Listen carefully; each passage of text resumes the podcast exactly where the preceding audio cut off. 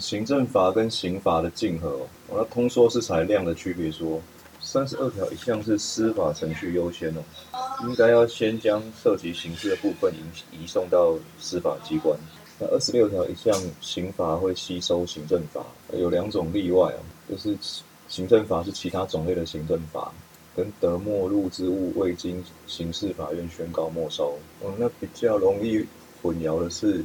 如果刑事法院审理的结果认为犯罪事实有存在，但是是给缓刑哦，或是检察官给缓起诉哦，这时候行政机关还是可以处罚缓，只是这个缓起诉或是缓刑附有条件哦，例如金钱或劳务，那行政机关后面这个罚款是可以扣抵。那口诀就是刑案缓刑或缓起，金钱劳务可扣抵。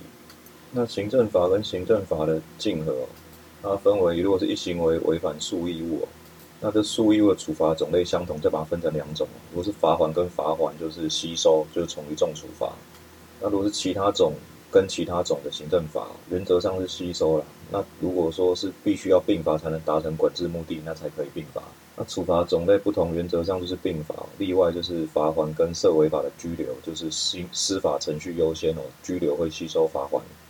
行政执行法第九条规定，义务人或利害关系人对执行命令执行方法应遵守之程序或其他侵害利益的情事哦，都可以在执行程序中写前向执行机关声明异议。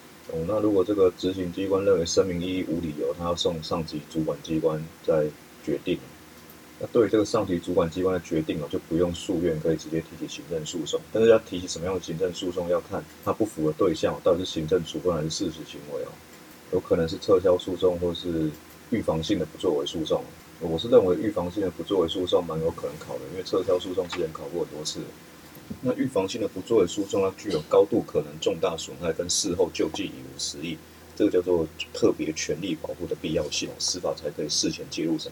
高度可能重损害，事后救济难期，特别权利保必要，司法方可来检讨。公务员法。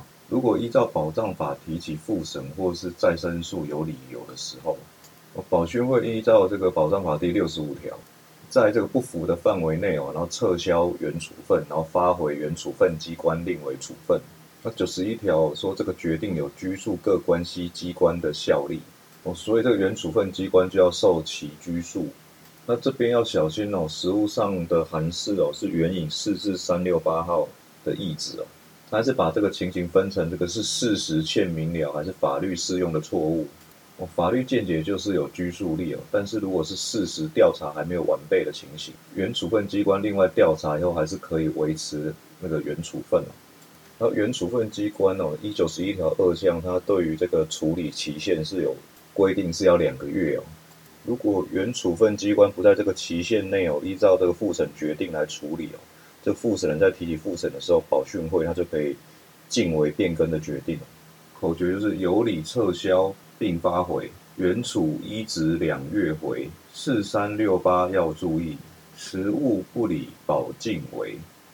如果是依照任用法十八条，在同关等内调任低职等的职务，依据保讯会的实务见解，还是可以提起复审因为这是对公务人员的权益有重大影响的处分。因为虽然是同关的哦，但是这是较低升迁序列职务的命令，那个职等较低，这个升迁序列就会较低哦。啊，要注意的是，兼任行政职的教师，只有中立法跟服务法的适用，没有保障法的适用。公务员的辞职哦，依保障法十二条之一。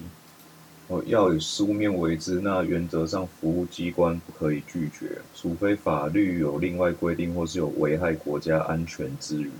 那服务机关或上级机关要在收到这个辞职书的次日起三十日内为准驳的决定。如果逾期没有决定呢，就视为同意辞职哦，并以期满的次日为生效日。